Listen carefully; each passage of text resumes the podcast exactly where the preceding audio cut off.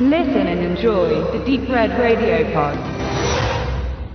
Wie gerne hätte ich mit Dr. Axel Stoll gemeinsam Iron Sky gesehen, um dabei zu erleben, wie die Theorie, der er anhing, zu der albernen Farce verfilmt wurde, die sie tatsächlich ist.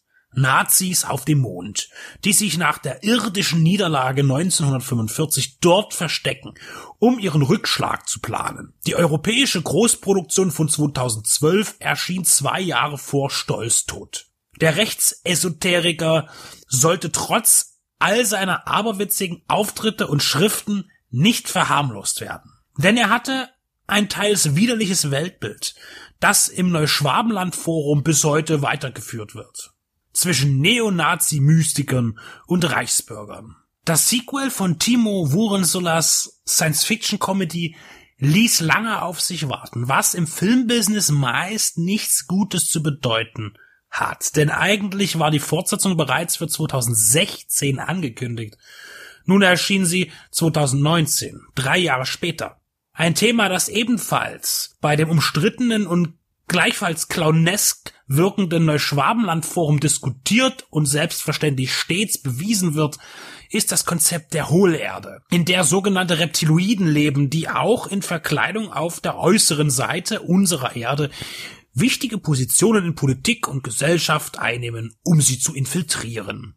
Iron Sky 2, The Coming Race, begibt sich von der Rückseite des Mondes ins Innere der Erde. Weitere Angaben zum Inhalt zu machen, ist in Bezug auf den vorherigen Film sehr mühsam. Denn obgleich die Story banal ist, so sind ihre Eckdaten komplex und viele Fäden der irdischen Historie werden zusammengeführt, aber dann nicht passend verknüpft. Die Mythologie weicht einer Standard-Action-Litanei und jeder pseudowissenschaftliche Humor muss naiven Slapstick dem Vorrang lassen. Die intelligenten Einfälle in Iron Sky, dem ersten, waren auch nicht optimal verbaut, aber sie existierten und landeten auf Treffer. Allein die Geschichte um Charles Chaplins Der große Diktator und die Wirksamkeit und Verschleierung durch Zensur und Propaganda war phänomenal. Bei 82 Minuten netto Spielzeit, also ohne Abspann, kann auch nicht der verborgene Anspruch sichtbar gemacht werden. The Coming Race ist ein Vehikel, das mit dem ersten Teil eigentlich nichts gemeinsam hat, nur die losen Fäden der Verbindungen zwischen den Charakteren. Natürlich verarbeitet man auch den Umgang Europas mit Flüchtlingen. Man persifliert aktuelle und vergangene Politik, macht sich über Staatsoberhäupter lustig, wie beispielsweise die maskuline Selbstvermarktung eines Wladimir Putin oder die gottesähnliche Verehrung von Steve Jobs, von dessen mitentwickelten Apple-Produkten sich Millionen Menschen blenden lassen. Satirisch gute Ansätze finden sich auch in der Vermischung der Alienherrenrasse, die dem Menschen den Fortschritt brachte und biblischen Motiven. Die Bandbreite ist riesig und doch schnell erschöpft. Der Aufwand aber bleibt unbestritten. Technisch ist The Coming Race beeindruckend. Fast keine Szene kommt ohne auffälligen Effektshot aus. Das CGI ist größtenteils überzeugend programmiert.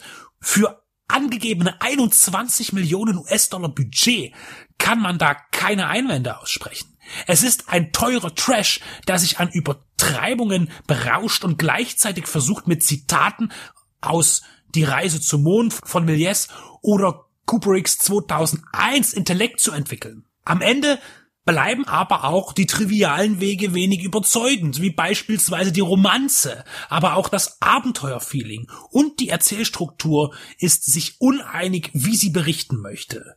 Denn die übergestülpten Off-Kommentare der Hauptprotagonistin wirken wie der hilflose Versuch einer Auflockerung.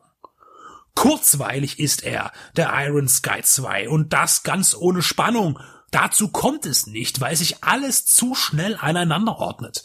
Die Informationen werden nicht ausformuliert, sondern gehen in die nächste über. Eine Flut entsteht, die aber kommt dem Film nicht zugute.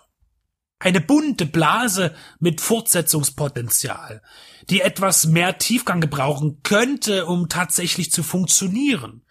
Per se schlecht ist der Film nicht, aber hier wurden zu viele Chancen und Möglichkeiten verschenkt, einen großen Hammer zu landen. Mit dem Budget wäre das drin gewesen, jedoch nicht mit diesem Drehbuch.